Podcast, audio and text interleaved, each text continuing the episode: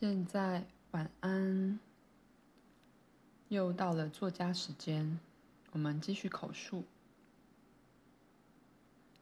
灵魂直接感知所有的经验，你所知觉的大多数经验是以实质的包装包好了来的，你却把包装当做了经验本身，而没想到看看里面。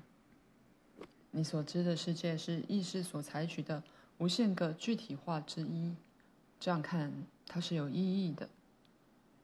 但是灵魂却不需要遵照物质实相里的法律与原则，它也不依赖肉体的感知。灵魂所感知的，乃是在你所知的实质事件之下的精神性活动与事件。灵魂的感知不依靠时间，因为时间是一个物质界的伪装。不是用于非物质的实相，很难对你解释直接的体验到底如何作用，因为它以一个完整知觉之场的方式存在，而与物质性的线索如颜色、尺寸、重量和感官无关。那是你的肉体感知所披戴的。我们用文字来述说一个经验。但显然，他们不是他们所企图描述的经验本身。可是，你肉身的主观感受深深牵涉到文字性的思索，所以你几乎不可能想象一个不属于思想 dash 文字的经验。每个你知觉到的事件，都已然是一个内在事件。一个被灵魂直接感知的心灵或精神事件的转译，那是由自己的物质导向部分转译成肉体感觉的用语。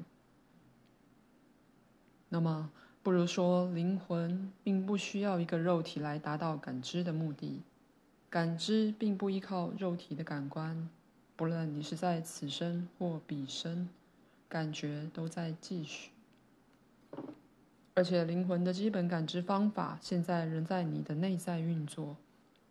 就当你在读这书的时候，记知你在物质系统内的经验是依赖一个肉身的形体与肉身的感官，同样因为它们全是实相。其实那是你置换在它上面的模式，而将之转译为物质性资料，在记知。灵魂直接经验的一些蛛丝马迹，可借暂时关闭肉体感官而获得。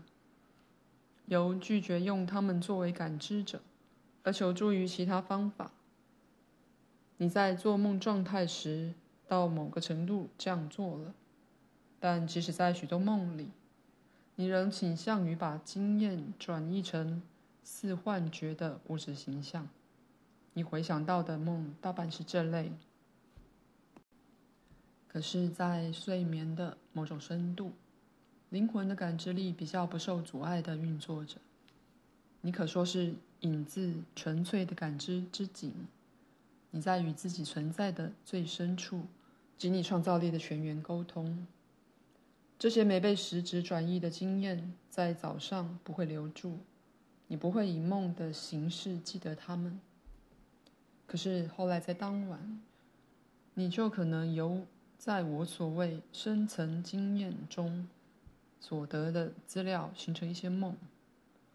这些梦不会是那个经验精确或接近的转移。无宁是具有梦的预言性质。你知道，那是件完全不同的事。现在，发生在睡眠状态中的这意识特殊层面。还没被你们的科学家精确的定位，在其间发动了能量，以使做梦状态得以发生。的确不错，梦容许了肉身导向的自己消化目前的经验，但同样，这经验的确又还原成它的原始成分。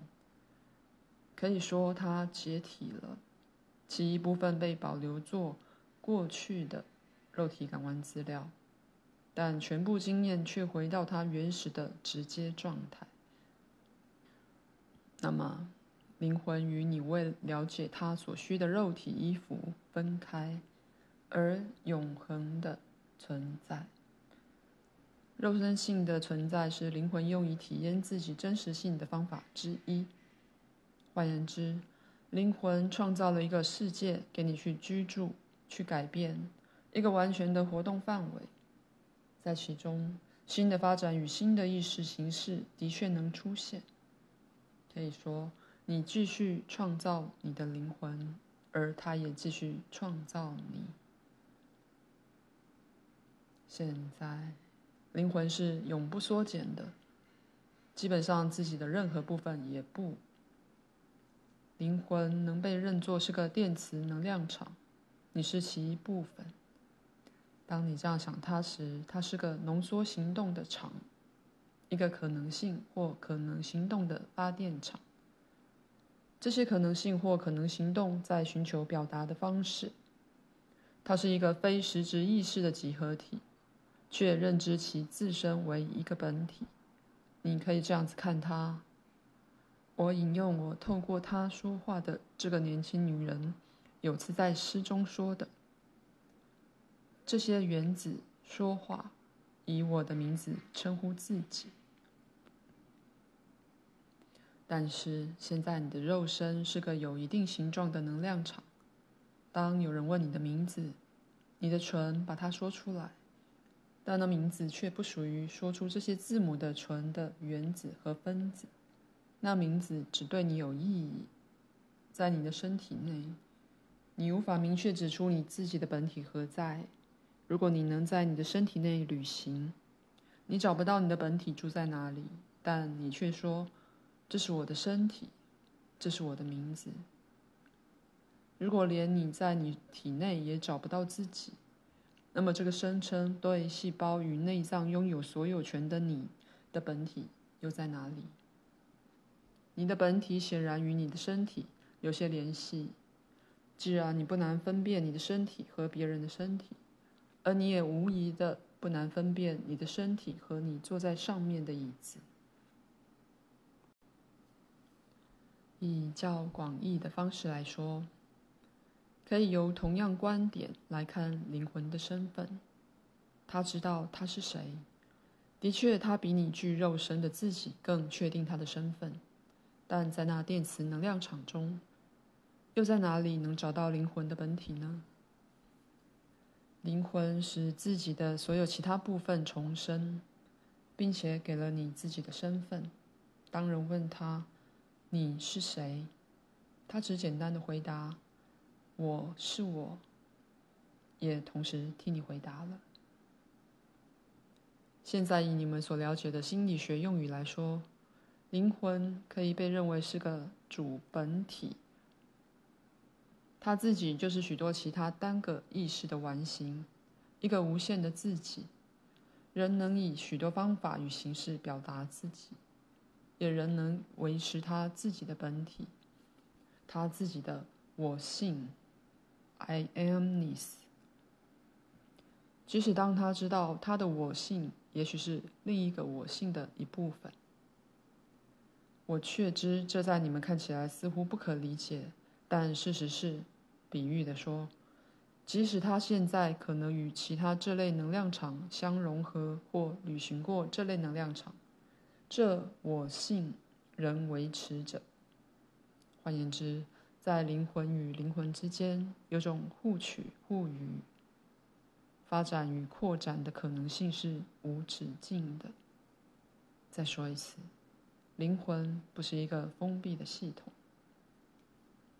只因你们目前的存在是如此全神贯注于一个狭窄的范围里，所以你才会给你的定义以及自己设下那么严格的限制，然后又把这些限制投射到你对灵魂的观念上。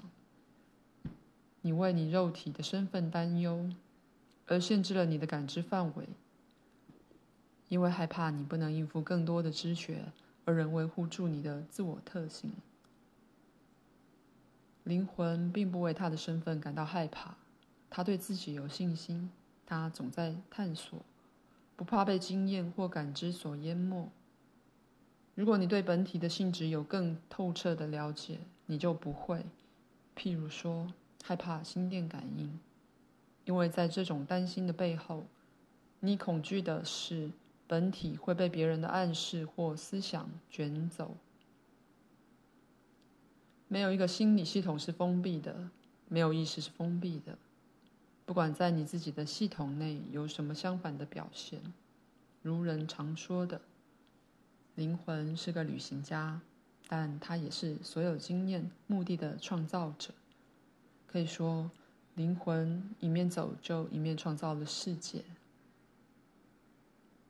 这就是心理的存在的真正本质，而你是其一部分。如我先前说过的，在本书后部，我会给你一些实际的建议，使你能认识自己一些更深的能力。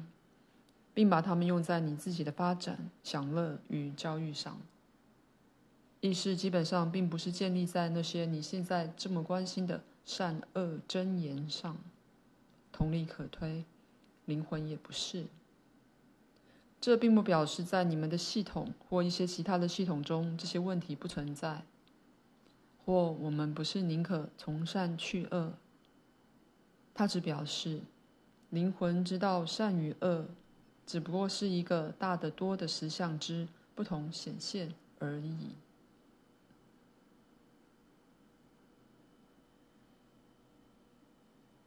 我要再强调，虽则这听起来很难懂，当你学会体验你是什么的时候，直觉的这就会变得更清楚了。